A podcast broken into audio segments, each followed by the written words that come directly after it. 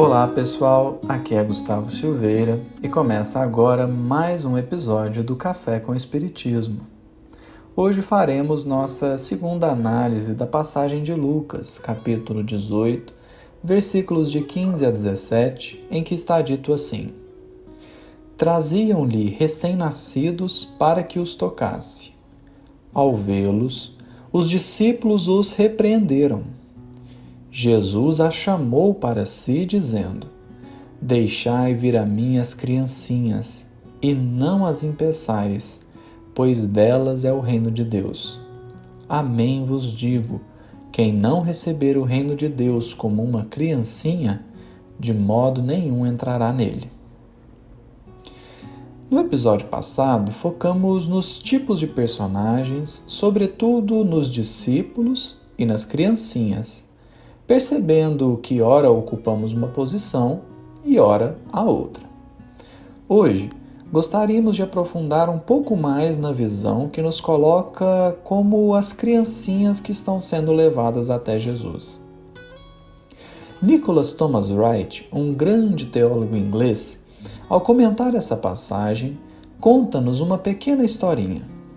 Diz ele que um amigo precisou deixar seu filhinho com os pais para que ele e a esposa pudessem fazer uma viagem importante. Acontece que o netinho na casa dos avós fez de tudo um pouco. Foram dias intensos de cuidados, preocupações, atenção redobrada e muita, muita bagunça, até que a viagem tivesse fim e o netinho fosse levado para sua casa. Então, Tom Wright diz que pôde perguntar aos avós da criança se eles aceitariam novamente a presença do menino na casa deles, e confessa que, em seu pensamento, ele achava que a resposta seria certamente negativa, já que o netinho dera muito trabalho. Todavia, surpreendentemente, os avós disseram: Mal podemos esperar para que o nosso filho faça outra viagem e tenha que deixar o menino conosco. Essa pequena história nos faz pensar sobre a nossa relação com Jesus.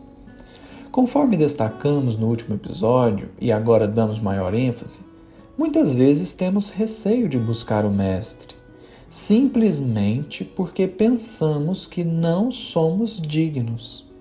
Entretanto, é justo pensar que o anseio de Jesus pela nossa presença é qual o dos avós na história contada. Mas, às vezes, por nutrirmos um desamor tão grande por nós mesmos, por nos acharmos tão inúteis e desprezíveis, nós não acreditamos que o Cristo espera muito que nós o busquemos.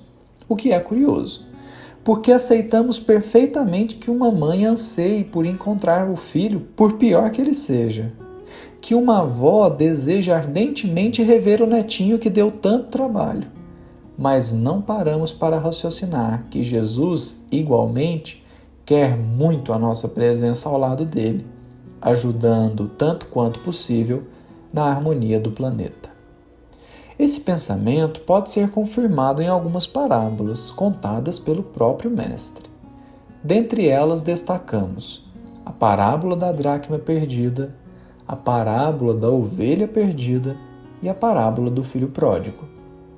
Essas três, sobretudo, demonstram como somos esperados, como o nosso retorno é desejado.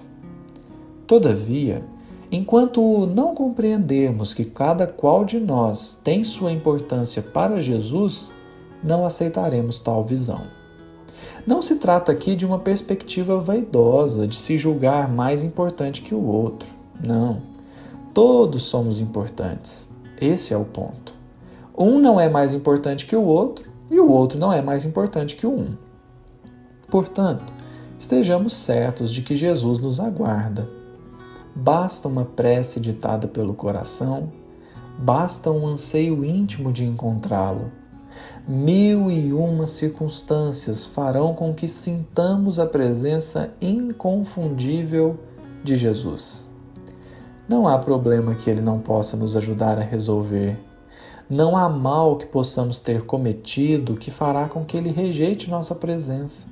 Não há nada que possa nos afastar desse amor inigualável que verte do Pai através de Jesus.